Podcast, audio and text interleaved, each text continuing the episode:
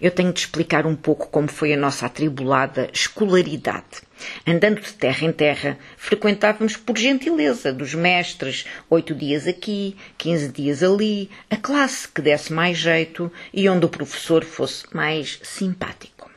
Lembro-me de estar na quarta classe e depois na segunda dali outra vez para a quarta, e até da quarta para a primeira, onde aproveitei para rever a leitura e a escrita, e então a seguir na terceira já tínhamos as linhas dos comboios e os rios, os problemas é que era o pior, não sabíamos as equivalências, e quando passávamos pela quarta, os das torneiras e da lenha é que eram elas, porque metiam tanques a encher e a esvaziar, e torneiras a pingar, e carradas de toros e esteres e cisteres.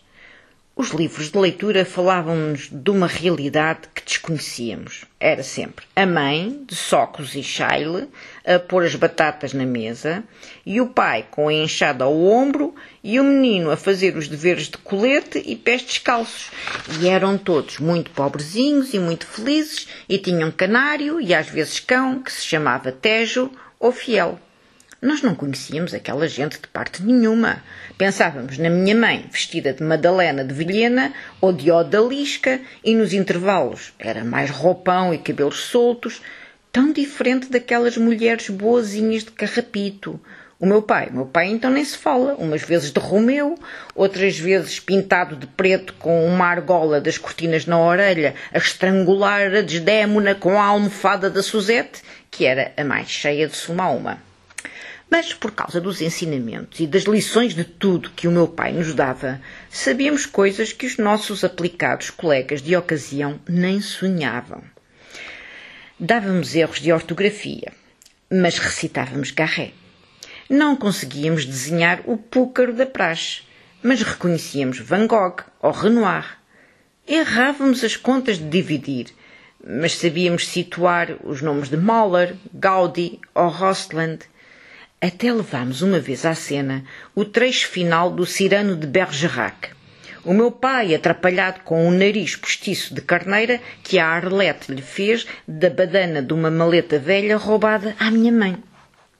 Voltando aos livros de leitura. O meu pai, que era do reviralho, dizia que aquele era o mundo em que o Salazar queria que os portugueses acreditassem. Uma vidinha toda limpinha, o pai a cavar, a mãe ao fogão, o filho beabá, na página 15 um carro de bois, na 23 as vindimas, na 31 fiel salvava o menino de morrer afogado. Ah, esta lição com uma história que saía da rotina já era considerada emocionante. E quem tivesse a validade de pensar que talvez houvesse no mundo alguma coisa mais do que apanhar figos ou amassar pão, era considerado um perigoso comunista. Também havia a mocidade portuguesa, que era aos sábados. E nós faltávamos sempre. Achávamos as fardas lindas, mas o meu pai nunca nos deixou ter. Era preciso dar vivas ao Salazar e isso, dizia ele, só por cima do meu cadáver. A minha mãe era alheia a tudo isto. Mal sabia ler e escrever e nunca assinava um nome duas vezes da mesma maneira pouco apreendia do que o meu pai nos ensinava. Mas era danada para decorar texto e para cantar, então, oh, nem se fala.